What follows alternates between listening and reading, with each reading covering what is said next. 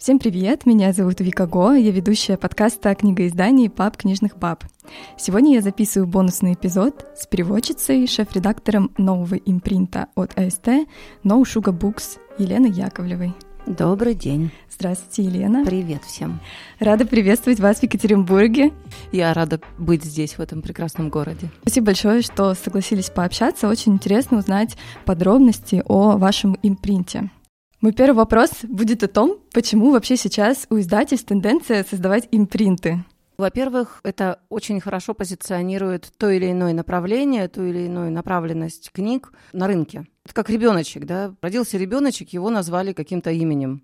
А, он же не может жить без имени. Мне кажется, от имени еще очень многое зависит, кроме концептуального воплощения какого-то, еще и дальнейшая жизнь этого самого ребеночка, то есть этого самого направления. Да, тенденция появления разных импринтов, особенно которые работают в области Янка Далт литературы, Янка Далт, Нью Далт, та самая жанровая литература, которую читают новые молодые. Возраст их совершенно не ограничен. Я знаю, что эти книжки могут читать дети 11-12 лет, потому что я встречала таких и встречалась с такими детьми. Могут читать старшие школьники, студенты и даже взрослые люди. Ну, такие, как я, например. Да, давайте тогда сразу поговорим про аудиторию вашего импринта. Мне очень понравилось, что у вас позиционирование написано не только как бы для молодых взрослых, а для тех, кто вечно молодой да, потому что, ну, слушайте, молодой взрослый, он не имеет возраста на самом деле. И это так. Опять же, тоже не на пустом месте у нас э, эта концепция выросла, просто потому что действительно делаем с моим коллегой, по сути, вдвоем. Ну, то есть у нас, конечно, большая команда делает книги сами по себе, но бренд мы задумали, скажем так, в конце прошлого года и начали работать над его созданием с 10 января. И сейчас я всем говорю, моя рабочая неделя началась с 10 января, и все никак не закончится. Тогда давайте поговорим вообще о концепции, почему такое название No Sugar Books. Я уже прочитала о том, что у вас заявлено, что вы говорите «нет» сладким, ванильным, приторным историям. Почему именно такой э, подход, почему вы отказываетесь от сентиментальных историй, это ваше личное предпочтение, или вы проводили какое-то исследование и поняли, что читателям нужно именно то, что делаете сейчас вы? Точки зрения маркетинга, это, знаете, такой объемный вопрос, на него можно отвечать э, бесконечно, как можно бесконечно смотреть на горящее пламя. С одной стороны, да, конечно, включается личностное что-то. И мы с моим коллегой э, Михаилом Форейтером, с которым мы вместе делаем, собственно, этот бренд и это направление. Первый же день нашего, нашего знакомства и нашей работы совместной мы поняли, что мы хотим делать. И у нас получилось так, что мы думаем в одном направлении, то есть в одну сторону у нас мысли идут. И это очень хорошо, потому что пока не было никаких конфликтов, то есть сплошной вот как-то позитив и согласие во всем. Мы поняли, что мы не очень хотим а, упираться и упирать на некие действительно сентиментальные романтические истории. То есть романтика может быть любая. Романтика может быть э, в космосе, романтика может быть в каких-то других проявлениях, не только в сентиментально-любовных. И нам важно показать современную фэнтези, и современные книги, написанные в этом жанре, немножко с другой стороны. Потому что очень многие привыкли к тому, что современная фэнтези — это такая смесь романтики, сентименталки, чуть-чуть тут вот любовь такая, да, там, может быть, там какие-то, ну, в общем, ванильные истории. Нам хотелось чего-то большего. И, во-первых, благодаря этому мы очень хорошо спозиционировали себя на рынке, потому что действительно вот таких не ванильных и не сентиментальных, но при всем при этом обладающих разными другими достоинствами текстов очень много. Их мы стараемся сконцентрировать у себя. Тогда я еще немного поспрашиваю про то, какие вы истории ищете, потому что у меня личный интерес, как у начинающего литагента. Я хочу понять, какие истории подходят для вашего импринта, чтобы потом предлагать еще авторов, которые, например, есть у меня в работе. С удовольствием. Нам всегда нужны хорошие новые авторы, и нам нужны хорошие новые руки и глаза, которые смогут нам этих авторов отбирать помимо нас еще, потому что кроме того, что мы вдвоем делаем эти книги, благодаря нашей команде, то есть у нас конечно, есть верстальщики, дизайнеры, художники, с которыми мы сотрудничаем. Ну, то есть команда большая. Но так или иначе, отбираем тексты все равно мы вдвоем. И очень часто нам не хватает каких-то еще рук, глаз, а больше всего нам не хватает времени. Времени всегда не хватает, но тут коллеги или агенты, мне кажется, могут в этом помочь. Об этом мы еще сегодня, думаю, поговорим. А я пока уточню про истории. У вас написано, что вы ищете истории с необычными мирами. Вот что в вашем понимании необычный мир? Понимаете, необычный авторский мир? Такой вопрос, я даже не могу на него всеобъемлюще ответить, просто потому что любой авторский мир, он, конечно, уникален. А, конечно, автор его придумывает не просто так и населяет его своими героями тоже не просто так. Но есть а, истории, которые действительно становятся необычными за счет того, что и как они рассказывают. Первый главный принцип это что, что именно, ну то есть э, сама история и как, как именно рассказана эта история. Это уже включается образность языка, там какое-то богатство э, литературное и так далее. Но вот, допустим, если говорить про необычные миры, вот я тут вам принесла несколько книжечек, насколько я понимаю, мы одну даже разыграем, да? Ну, например, Алиса Бадлер «Escape». Это совершенно уникальная вещь, даже помимо того, что здесь сотрудничество, такая коллаб такой у нас клаустрофобия идет, просто потому что автор сама сотрудница клаустрофобии, и она очень хорошо знает природу и создание квестов. Но вы знаете, да, что такое квесты. Фэнтези на тему квестов и именно в реальном антураже, в реальных декорациях, скажем так, да, литературных, пока не было там настолько все плотно переплетено, то есть и саспенс, и психологический триллер, и фэнтези составляющая, и необычный совершенно герой, и необычные образы и место действия и так далее, локации и, так, и все остальное. А вот это необычная история. Еще у нас есть, я тут не принесла эту книжечку, к сожалению, но а, мы сейчас ждем уже вторую часть. Яна Лет, фэнтези ее под названием «Препараторы». Это тоже уникальная совершенно вещь, потому что абсолютно придуманный мир, но он продуман автором настолько досконально, что ты можешь почувствовать этот мир, не знаю, кончиками пальцев, закрыть глаза и представить его. То есть там у нас будет во второй книге будет подробная карта, описание героев, даже такой глоссарий с понятиями выписанными, да, кто кем является, что там они там едят, пьют, там зачем им нужны там те или иные вещи, вот и кто такие вообще препараторы. То есть это тоже уникальный совершенно мир. При этом но это действительно большая литература с точки зрения фэнтези. Есть такой жанр большая литература, когда люди действительно пишут такие премиальные книги. Это у нас в основном считается таким жестким реализмом таким. А фэнтези часто считают более низким жанром и э, не относят разряд большой литературы. Но я бы тут хотела поспорить с многоуважаемыми разными критиками, и очень часто я это делаю, потому что я считаю, что фэнтези как жанр до сих пор у нас недооценен и очень сильно недооценен, потому что очень часто благодаря фэнтези можно сказать, показать гораздо больше, чем благодаря обычным реалистичным каким-то произведением.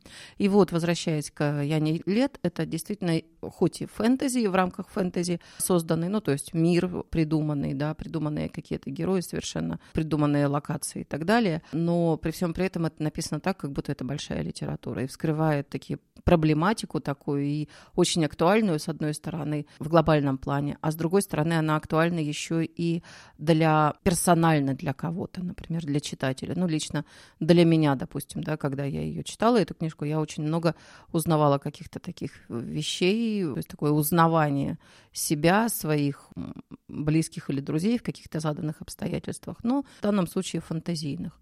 Или, допустим, вот у нас есть еще один автор, Хельга Воджик. Вот это уникальный совершенно пример, потому что она, помимо того, что она пишет, она еще и сама рисует. Книги выходят с ее рисунками. Много лет она сотрудничала со студиями DC и Marvel, она рисовала для них карточки. Ну, то есть вы понимаете, да, какого уровня там рисунки. И вот тут тоже абсолютно придуманные миры. Вот знаете, не, не словечко в простоте в том плане, что, то есть в хорошем смысле этого слова. То есть это действительно то, чего, в общем-то, нет. То есть когда читаешь, думаешь, боже, как работает фантазия у человека, как это так она, то есть там совершенно другой мир и тоже очень досконально прописан. Причем мало того, что прописан, он еще и прорисован. То есть тут можно увидеть и понять всех вот героев, как они выглядят, то есть как выглядит та или иная локация или то или иное событие. Вот, то есть нам очень нравятся какие-то именно вот такие необычные, и вот все, что я вам повторила, да, вот все, что я вам назвала, и все остальные книги, это действительно, то есть даже если там и есть какие-то отношения, ну, скажем так, романтические, да,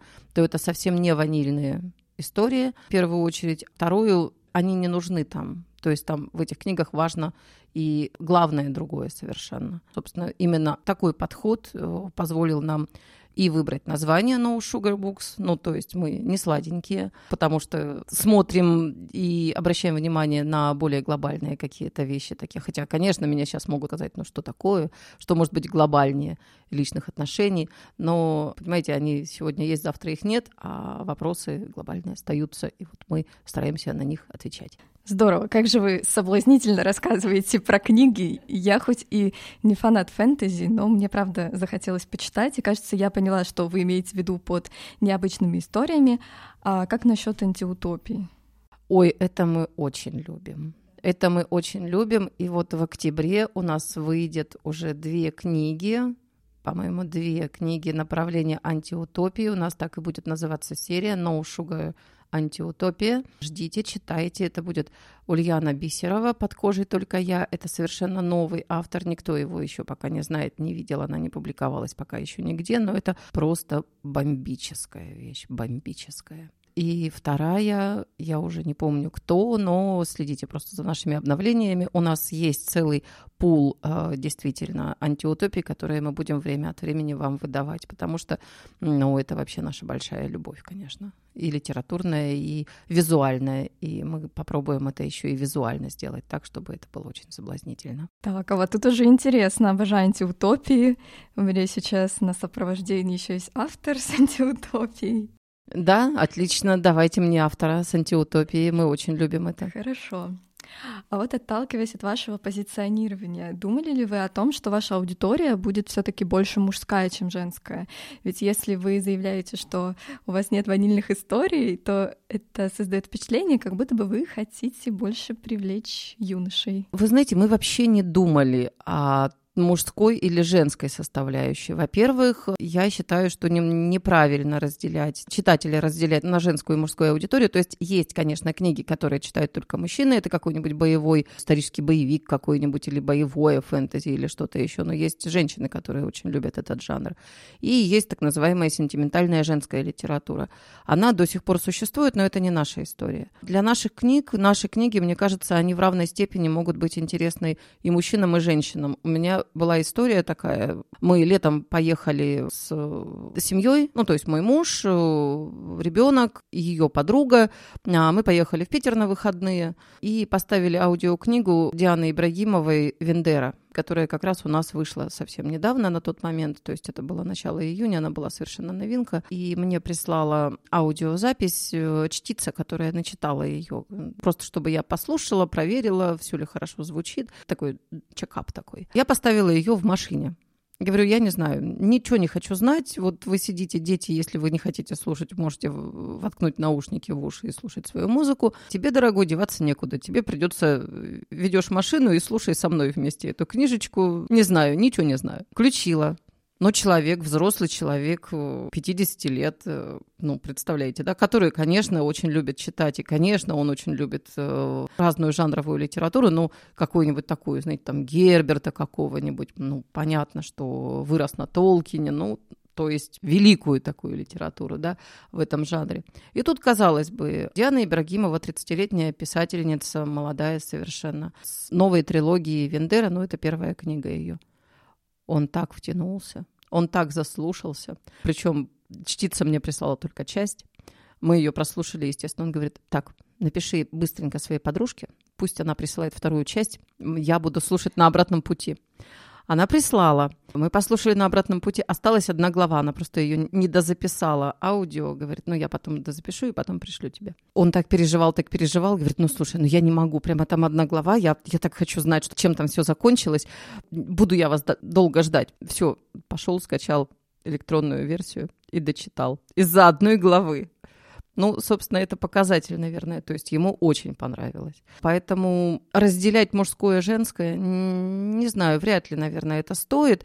Но я знаю, что вообще, в принципе, по статистике девушки читают гораздо больше молодых людей, но судя по тому, какое количество я читаю телеграм-каналов разных, YouTube, есть YouTube-блогеры, да, влогеры такие, которые занимаются обзором книг, среди них очень много молодых людей они, я, я просто вижу и слежу за тем, что они читают, как они читают. И, в общем и целом, я могу сказать, что у нас такая вне гендерная, наверное, история с нашим брендом, нашим No Sugar и с нашими книжками, потому что э, одинаково хорошие отзывы с, со всех концов. И от девушек, и от э, парней, и все им нравится. Поэтому я считаю, что это очень хорошее попадание. И как раз, наверное, благодаря вот этому неванильному позиционированию, и как вы можете посмотреть на наши обложки, они тоже у нас, в общем, такие без каких-то романтических отсылок. Наверное, благодаря этому люди понимают э, больше, чуть больше про составляющую книги, да, про то, что это может быть книга для всех, а не только для девочек или только для мальчиков. Понимаю, я тоже не сторонник сегментировать аудиторию, но если бы с нами сейчас сидели опытные маркетологи, они бы, наверное, нас поругали и сказали, ай-яй-яй, как же так, а как же книгу тогда продвигать? Вот поэтому у меня вопрос от моих коллег и тоже авторов, как вообще ваш импринт работает над продвижением книг и над продвижением авторов Ой, слушайте, у нас прекрасная команда собралась. У нас, конечно, прекрасные маркетологи есть. А, Лиля, привет. Лиля Касимова – это наш бренд-менеджер. Оля Латоцкая – это человек, который вообще предводитель всех наших маркетологов и всего нашего подразделения маркетинга. Оля, привет. И, в общем, все-все-все девчонки, привет. Вы очень крутые. Потому что каждую книгу мы обсуждаем. Во-первых, у нас идет э, ну, определенная схема, есть регламент принятия проектов. То есть у нас есть защита проектов, где мы рассказываем, почему мы хотим издать ту или иную книгу, рассказываем нашему руководству и тем же самым, тому же самому маркетингу. С ними принимаем какое-то решение о продвижении, где, что, куда мы можем продвигать. Не обязательно же продвигать книги только на мужскую или только на женскую аудиторию. Есть э, общие ценности для всех и вот нажимая на кнопочки под названием «Общие ценности» для мужчин и для женщин, вот там можно, конечно, играть, и не обязательно очень узко сегментировать аудиторию. Можно ее сегментировать чуть пошире, например, да, или по каким-то другим свойствам, не только по половому признаку. Все это делают наши прекрасные маркетологи, ну и мы тоже немножечко. Хочется узнать подробнее, потому что я так понимаю, что аудитория в плане возраста, это может быть и там от 14, например, до там 60, и мужчины, и женщины, и тут вот кажется сложно понять, какие инструменты для продвижения нужно использовать. Можете привести пример, как продвигаете, например, там блогерам отдаете на обзор, или, может быть, э, с помощью своих социальных сетей продвигаете? Смотрите, конечно, да, конечно, у нас ведется работа с блогерами, а, конечно, у нас есть э, свои соцсети, то есть у нас No Sugar Books представлены, и в Телеграм-канал есть наш, и в э, ВКонтакте. Конечно, мы работаем с нашей аудиторией, с подписчиками, и благодаря блогерам мы выходим на более такую широкую, наверное, аудиторию. Плюс у нас очень часто сами авторы уже вышли из той самой среды, которая читает и любит эти книги. И у них тоже есть уже свои поклонники, которые только прирастают. Ну вот, например, Сора Наумова, Мария Дубинина, которые написали «Серебряный змей в корнях сосны», и еще э, есть у них одна соавтор, Светлана Волкова, и они втроем написали «Академию небытия». Эти авторы, они выросли из, э, собственно, среды, те пишут в этом жанре, ну и, соответственно, читают тоже. И, естественно, их друзья читают их, рекомендуют своим друзьям, те друзья еще кому-то рекомендуют. И таким образом формируется такой, знаете, сетевой сарафан. То есть в соцсетях вот, вот, вот это вот все обрастает а, слухами и рекомендациями. Конечно, каждый проект у нас требует какого-то определенных нюансов своих. Ну, я сейчас не, не смогу сказать, потому что я все-таки не маркетолог больше, а редактор, поэтому точности, там, тонкости какие-то не выдам. Но так или иначе мы понимаем, глядя на каждую книгу, мы понимаем, для кого она предназначена. А, мы снимаем очень много бук-трейлеров, даже если это будет маленький бук-трейлер. Алиса Бадлер, например, делает вообще сама целые фильмы под свои книги на две, две, две с половиной, три минуты, наверное, да, бук-трейлер, но там рассказано полностью все, показано, точнее, показан сюжет ее книги, и они получаются просто совершенно бомбические. Где-то мы своими силами что-то делаем, где-то мы, может быть, привлекаем еще кого-то, там каких-то а, информационных спонсоров. В общем и целом мы стараемся каждую книжку еще и показать видео какое-то небольшое про нее. Это тоже очень влияет, конечно, и на продажи, и на позиционирование книжки на рынке, просто потому что все-таки люди очень любят визуал. Плюс обложки. Конечно, обложки – это тоже часть маркетинга, часть того, как книга будет воспринята на рынке. Ну, допустим, «Змея в корнях сосны» у нас иллюстрировала Ракун, известная в блогерской среде художница, которая начинала с того, что она рисовала, ну, насколько я знаю, рисовала арты для тех авторов, которые публикуются в сети. У нее огромное количество подписчиков, она прекрасно рисует, и особенно она прекрасно рисует, ей удаются именно восточные темы, ну, то есть азиатские какие-то мотивы. Хельга Воджик, как я уже сказала, вообще просто сам по себе уже известный и признанный художник, и у нее тоже есть своя собственная комьюнити и свои поклонники. Ну и плюс она рисует в такой стилистике, что, ну, я не знаю, в нее невозможно не влюбиться совершенно в эту стилистику. Ну, а пишет так, что, мне кажется, невозможно не влюбиться в сами тексты. А я вот посмотрела на обложки на сайте, и мне показалось, что есть какая-то общая стилистика. Я даже подумала, что, возможно, это один человек иллюстрирует. Вот как будто бы все равно закладывается визуально, что это сделано в одном импринте. Да, потому что у нас для этого есть наш прекрасный дизайнер. Наш дизайнер Наташа Вдовина, она у нас разработала вообще общую концепцию обложек. Вот смотрите, вот видите, во-первых, мы стараемся по большей части использовать какие-то необычные материалы, ну, либо обычные, но в каком-то необычном ракурсе материалы, то есть э, фольгу, тиснение какое-нибудь, да, оформление корешка, допустим, да, оно у нас все-таки идет относительно однообразная. Ну, то есть, чтобы показать, что это наши книжки, да, тут не только логотип, но еще и оформление корешка, оформление передней части обложки, оформление сзади вот, вот этих вот всех надписей да, наших, то есть там текст, небольшая аннотация и так далее. Это все придумала она, и, естественно, практически все книги у нас рисуются разными художниками, ну, то есть обложки для этих книг, но оформление играет очень большую роль, и это тоже часть маркетинга. Конечно, нам важно, чтобы нас замечали, и когда книжечки, все книжечки стоят на полочке в ряд, ну, то есть, чтобы нас не, не просто заметили, как, заметили наши книжки, но еще и заметили как бренд, это очень важно. И потом уже покупали, исходя из доверия к бренду, доверия к импринту, покупали все его книжки просто потому, что они должны быть в коллекции они такая коллекционная часть. Это тоже играет очень большую роль и для продвижения, и для маркетинга, и для позиционирования книг, ну и для нас, для выпуска, естественно, тоже. Поэтому мы стараемся все-таки держаться нашей концепции, все-таки держаться определенной сегментации по сериям. Ну, то есть у нас есть авторские серии, есть серии межавторские, но тематические. Ну, вот, например, в октябре у нас пойдет серия, как я уже сказала, No Sugar Антиутопия. Будет серия No Sugar Азия, где э, будут представлены и на китайскую тематику фэнтези, и с э, корейской основой, и даже, может быть, будет у нас Таиланд и Тибет, чего, в принципе, еще не было, но это дико любопытно, мне кажется. Вот один из наших авторов пишет сейчас, разрабатывает, скажем так, концепцию именно тибетской фэнтези. Мне кажется, это будет бомба, действительно.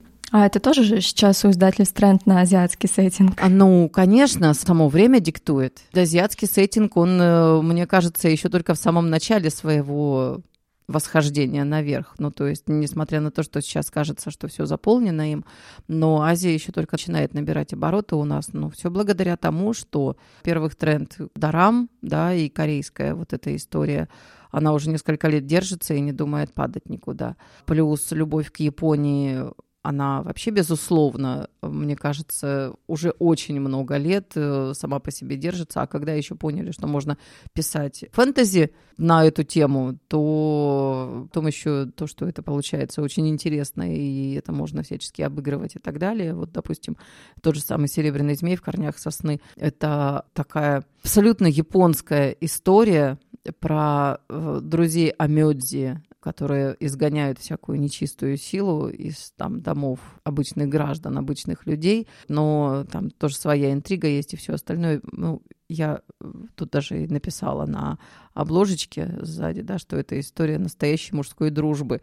Но ничего, ни, никакого подтекста в этих словах нет. Это история настоящей мужской дружбы, которую с большим удовольствием читают и девочки, и, насколько я знаю, мальчики тоже. А вы ведь и сами исследуете японскую культуру. Я, да много лет, и я очень люблю это. И у меня тут недавно вышла моя книга, называется «Легенды Фудзи». Я переложила, наконец-то я сделала это, переложила э, основные японские легенды, то есть то, что составляет прямо вот основу их жизни, мировоззрения и вообще основу основ всей японской культуры. Вот эти все японские легенды я переложила на художественный язык, э, понятный как детям, так и взрослым, потому что мне важно было рассказать еще и так понятно, а имена, ну вы же знаете, да, какие там имена бывают сложные. Вот, но чтобы еще и имена тоже были понятны. В общем, в целом читатели получали больше удовольствия, чем заморочек, пытаясь прочитать вот эти все названия имена. Хотя, конечно, от них никуда не деться, они там есть. Но везде расставлено ударение, и, в общем, все понятно. Угу. А я же правильно понимаю, что вы с английского переводите? Постоянный язык английский, но так я работаю с несколькими другими языками, и вот сейчас еще и японский изучаю. Как сейчас обстоят э, скажем так, ваши дела не как редактора, а как переводчика. Ведь сейчас еще тренд, что все издательства наконец-то стали замечать русскоязычных авторов. И сейчас вы перечислили имена тех авторов, которые у вас есть в портфеле, это же все русскоязычные авторы, да? Вам нравится открывать сейчас имена российских авторов, или вы немножко грустите, что сейчас с переводами все усложнилось? Переводами, конечно, все усложнилось, к сожалению. С другой стороны, я не вижу в этом ну, какого-то большого ужаса, потому что у нас, да, сейчас мы, конечно, занимаемся и открываем русских авторов нашей аудитории, но точно так же у нас идет параллельно работа еще и по поиску зарубежных авторов. И вот в 2024 году у нас будет несколько серий, где будут уже зарубежные авторы, которые тоже пишут и в азиатском сеттинге. Мы выиграли аукцион, большой аукцион между несколькими издательствами на издание пятитомной корейской фэнтези-истории. Тоже следите за обновлениями. В 2024 году, я думаю, что весной а, у нас уже появится первый том, уже он будет переведен. Англоязычных авторов, конечно, сейчас стало значительно меньше. Ну, то есть, конечно, крупные, большие, основные издательские дома, с которыми раньше у нас были контракты, и эти контракты каждый раз продлялись, и появлялись новые. Многие из них не работают с Россией, в принципе, но есть и поменьше издательства, они продолжают работать. Но так или иначе, конечно, англоязычной литературы стало значительно меньше на рынке, чем было когда-то. Но при всем при этом есть Испания, много испанских авторов сейчас. Э, кто-то кто э, отказывается сотрудничать, кто-то соглашается наоборот. И испанские, немецкие и азиатские в большом смысле этого слова, то есть и Корея, и Китай, и Япония значительно меньше, но тоже работает, все равно с нами сотрудничает. То есть так или иначе все равно работа идет. Но, опять же, конечно, это не то, что было пять лет назад, но, в принципе, э, жить и работать можно. Но у вас нет внутреннего конфликта, как переводчика и как редактора, что нужно работать сейчас с русскоязычными авторами? Нет, вы знаете, внутреннего конфликта нет совершенно, но, может быть, потому что я, знаете, такой многостаночник на самом деле. То есть я, в общем-то, и э, с русскоязычной литературой тоже работаю и работала много, и сама и пишу, и редактирую, и занимаюсь переводами, а переводы, в общем, на самом деле, они очень, очень дисциплинируют внутренне принципе, э, работа переводчика, она заключается даже не в хорошем, ну, точнее, безусловно, нужно хорошее знание иностранного языка, с которого ты переводишь, естественно, для того, чтобы понимать все нюансы того, что хотел сказать автор, да, своим произведением и вообще для того, чтобы э, все нюансы произведения понимать. Но э, точно так же важно умение, точнее, оно даже не менее важно, чем знание английского языка или там любого другого иностранного языка для переводчика, но важно уметь владеть своим собственным языком на том уровне, чтобы действительно донести весь смысл и все, что он написал автор на своем родном языке. То есть я не вижу здесь какой-то большой обиды. Да, конечно, моей переводческой работы стало меньше, но меньше от этого работы все равно не стало. То есть у меня немножко другой работы прибавилось, и, может быть, даже хорошо, что я пока не могу отвлекаться на перевод, э, потому что мне есть чем заняться еще. Хотя вот недавно я сдала перевод очередной, и вот сейчас задумываю, может быть, еще для нас, для нашей же, для No Sugar, перевести одно классическое произведение, пока не буду говорить какое, но потом, наверное, скажу, объявлю, когда у нас уже все это будет понятно. Я бы хотела сделать новый перевод, потому что старые мне не нравятся категорически, а тот, что был еще когда-то еще более старый, да, в советские времена, он э, устарел уже настолько, что нашим современным детям, наверное, он не очень зайдет. Такое бывает тоже мне кажется, вообще нужно обновлять переводы, даже классики, обновлять, э, особенно если это жанровые какие-то вещи. В этом контексте хочу для наших слушателей, возможно, для вас тоже порекомендовать. Есть такой подкаст «Спроси переводчика». Моя знакомая Лена Сорокина его ведет как раз для переводчиков. Может, кому-то будет интересно тоже послушать. Супер. Я сейчас хочу резюмировать, что вы сказали, и еще пару вопросов задать о том, как у вас выстраивается работа с авторами. Получается, вы сказали, что в вашем портфеле будут и переводные книги, и также вы обращаетесь и к русскоязычным авторам. По жанрам у вас помимо фэнтези есть еще и антиутопия. Да, у нас есть антиутопия, фантастика. Вот сейчас выходят в сентябре две книжки именно фантастические, то есть это классическая фантастика с там космос, бластеры, всякие там летающие аппараты, все это происходит вот где-то вот там, на других планетах. Посмотрим, как зайдет. То есть у нас такой пробный шар, что называется. Мы делали небольшой опрос у нас в соцсетях. Зайдет ли вам, дорогие читатели, фантастика? Кто-нибудь любит или считает, что это кринж вообще? И, и нет, нет, ну, вроде бы сказали, что нет, не кринж, мы хотим почитать. Ну вот посмотрим, насколько все это зайдет. И, может быть, даже и фантастика у нас будет. Что касается обложек, я потом, наверное, в своем телеграм-канале тоже прикреплю картинки, потому что сложно говорить про обложки в аудиоформате. Да. Вот. И еще очень здорово, что все-таки вы не сегментируете аудиторию, а считаете, что ваши книги будут интересно почитать как можно большему количеству людей и абсолютно разным людям. Да, я бы даже сказала, что иногда и полезно почитать разным людям. А давайте тогда вы сейчас э, выберете книгу, которую вы бы хотели разыграть, а я расскажу, какие правила конкурса я придумала. Ой, я даже не знаю. Они все, конечно, такие у меня любимые, такие прекрасные, эти мои книги. А давайте мы попробуем разыграть книжку Дарьи Урбанской «Полукрылые». Я в двух словах расскажу, что это за книга, если она основана на мифах но не просто на мифах, на мифах о птицах. У каждого народа есть свои мифы, и в этих мифах так или иначе фигурируют птицы. Ну, вы знаете, да, у славян это сирен, гамаюн, гамаюн да, да, в общем, назовите мне любую мифологию, и будет э, какая-то, все равно так или иначе, какая-то птичья тема затронута. Ну, потому что, наверное, люди издревле хотели летать и ассоциировали себя вот с этим. И здесь, собственно, речь идет о таком о специальном интернате для детей, необычных детей, они обладают свойствами определенных птиц, и эти свойства проявляются у них в подростковом возрасте. Ну и, естественно, они учатся с этим жить, как-то смиряться. Собственно, все события происходят в этом интернате. Чем они закончатся, читайте, потому что там уже дальше пойдут спойлеры, если я уже буду рассказывать еще более подробно.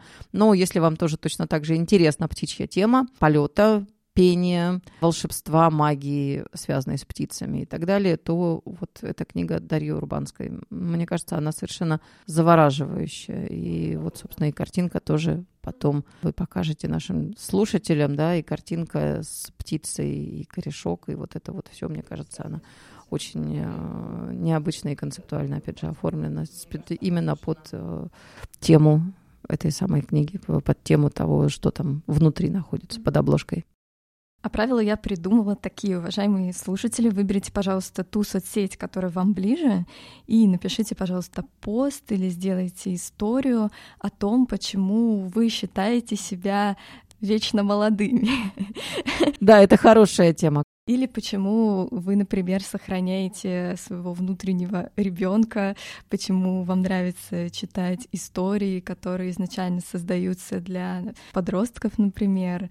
Я почему-то уверена, что нас слушают люди, которые вот холят, лелеют внутреннего ребенка и хотят заботиться именно о себе, как прежде всего о ребенке. Ну, вообще, на самом деле, вы правы совершенно, потому что я тоже занимаюсь этими книжками во имя своего внутреннего подростка. Я просто очень хорошо помню, что я читала, когда мне было, ну, начиная лет с 12, и, и дальше. Тогда этой литературы в принципе не было. То есть я в 90-е годы, я уже была, ну, то есть я, конечно, еще входила в тот самый Янка Далт, но я уже начиталась всю обойму классики великой и русской, и зарубежной я прочитала, всегда чего-то не доставала. Вот я поняла, когда я начала заниматься именно Янка Далт литературой, это было в 12 году, то есть уже больше 10 лет назад, поняла, что мне не доставало-то именно вот этого, именно вот, вот того, что есть сейчас сейчас, а не было тогда этой литературы и этих книг. И вот мой внутренний подросточек ликует до сих пор и читает их еще и сам издает. Для меня это, наверное, один из внутренних таких показателей. Было бы это интересно мне прочитать вот когда-то, вот тогда, той, той мне. Все книжки, которые у нас создаются, по сути, это книжки, которые я делаю для себя, для своего внутреннего подростка. Это даже целая миссия получается. Но я надеюсь, что и другие внутренние подростки это воспринимают хорошо, потому что ну, мы же все одинаковые, все равно у нас, э, у любого подростка а, есть какие-то и свои комплексы, и свои незаданные или оставшиеся без ответов вопросы, и свои представления о, о мире, о жизни, о будущем и о себе самом в этом мире жизни и будущем. Это те самые как раз вечные ценности, которые не минуют вообще ни одного человека. У меня э, дома растет два таких подростка, две девочки, и еще старший был тоже когда-то подростком. В общем и целом я понимаю, что внутренне, э, несмотря на то, что сейчас дети, конечно, совершенно другие, ну, я имею в виду молодые люди, дети, подростки, а, совершенно другие, совсем не те, какими были мы когда-то, но тем не менее внутренне все равно мы одинаковые, очень, очень сильно, ну или очень сильно похожи, потому что так или иначе все равно человечество стоит на том, а, что его волнует и терзают, может быть, даже, и пытаются, ну, то есть они пытаются найти, подростки пытаются найти ответ на, по сути, одинаковые вопросы, и они все нас сближают поэтому. Главное уметь расслышать эти вопросы, когда ты стал взрослым, и, наверное, попытаться найти на них ответ или ответить самому себе. Ну вот мы отвечаем благодаря этим книжкам. Как здорово, что у нас сегодня такой лейтмотив вечных ценностей на записи. Вы знаете, в финале я всегда прошу, чтобы гость что-то пожелал нашим слушателям, возможно, авторам. Вот мне кажется, будет здорово, если вы скажете какое-то вот напутственное слово тем писателям, которые только-только начинают и в себе не уверены, сомневаются, но очень хотят попасть в издательство и хотят, чтобы их истории были услышаны? Ну, во-первых, я хочу сказать, пожелать вообще любому человеку, в принципе, если у него есть желание такое или он чувствует необходимость писать, писать. То есть пишите, даже если вы не чувствуете себя каким-то большим великим писателем или что-то еще, потому что писательство и процесс писания как таковой это очень мощная психотерапевтическая штука. Я просто преподаю еще литературное мастерство и разные всякие практики литературные. Обычно я э, посвящаю вот именно необходимости или умению писать практически целое занятие. Если вы хотите заняться любой арт-терапией, то писательство – это одна, один из ее видов, процесс писательства. Что получится потом, это уже другой вопрос. А вам это принесет облегчение. вы сможете э, таким образом докопаться до сути очень многих вещей, потому что когда ты пишешь, сам процесс, он поднимает изнутри э, очень много ресурсов хотя точно так же может их и отъедать, откусывать эти ресурсы, особенно если когда пишешь что-то, ну, не знаю, тяжелое или больное для себя. Но у нас есть автор один, я сейчас не буду называть ее. Книга уже продается, и уже вторая книга вышла на эту тему. Начиналось все с того, что она в 14 лет задумала эту книгу, написать эту книгу в 14 лет после неких трагических событий, которые произошли в ее семье. И таким образом она себя ну, скажем так, еще и спасала, лечила или что-то еще, но тем не менее прошло все-таки какое-то количество лет она написала эту книгу, она ее сделала. Сейчас эта книга в бестселлерах. То есть это один из самых ярких, наверное, примеров, зачем нужно писать. То есть бояться писать не нужно. Нужно просто это делать. Если хотите писать дальше или хотите понять, насколько вы хорошо написали, да, то есть насколько ваш процесс, э, терапевтический процесс превратился в литературу, то для этого есть либо какие-то литературные курсы, редактор какой-то, либо те же самые редагенты, которые так или иначе все равно связаны с литературой и смогут оценить ваш потенциал и литературный, то говорить, и греха таить, да, и коммерческий тоже в том числе. Потому что так или иначе литература, помимо донесения смыслов, она еще такая коммерческая история на самом деле. Чем более востребован автор, тем лучше он продается. Чем лучше он продается, тем, естественно, он коммерчески более интересен и издателям, и самому автору, да, самому по себе. Но это уже придет все потом. В первую очередь это сам процесс. Ну и, естественно, работа над тем, что вы сделали. То есть если вы просто напишете и скажете, ну, ну собственно, все, я написал, и больше я не буду работать над этим текстом. Это одно. Если работаете с профессиональным редактором, с агентом, то есть человеком, который у вас оценивает вашу рукопись с точки зрения уже коммерческого и литературного потенциала, то там начинается работа и настоящая работа, потому что литература делается не на вдохновении – она делается на работе упорной, тяжелой, сложной. Иногда бывает так, что просто, ну, действительно, процессы разные происходят с автором во время написания или во время работы над книгой. Но так или иначе, это, мне кажется, это очень благодарный труд, потому что вот когда ты сделал книжку, а потом ты взял ее в руки, и она у тебя напечатана. Ну, я, наверное, могу сравнить это только с появлением ребенка на свет. Да, очень приятно слышать такие слова от редактора. Просто бальзам на душу и литагентам, и авторам. Еще раз большое спасибо, что вы согласились рассказать о вашем импринте. Буду читать книги, буду следить за тем, что у вас выходит, ну и, конечно, отправлять к вам своих авторов. Спасибо большое, авторы. Мы будем вам очень рады, литагенты, а вам еще больше, потому что вы сделаете половину работы за нас и уже отберете, видимо, лучших из лучших. Друзья, пишите и, и да, обрящите. Спасибо большое. Спасибо вам за приглашение и спасибо за то, что я тут приехала в этот прекрасный город, и он меня так замечательно встретил. Спасибо.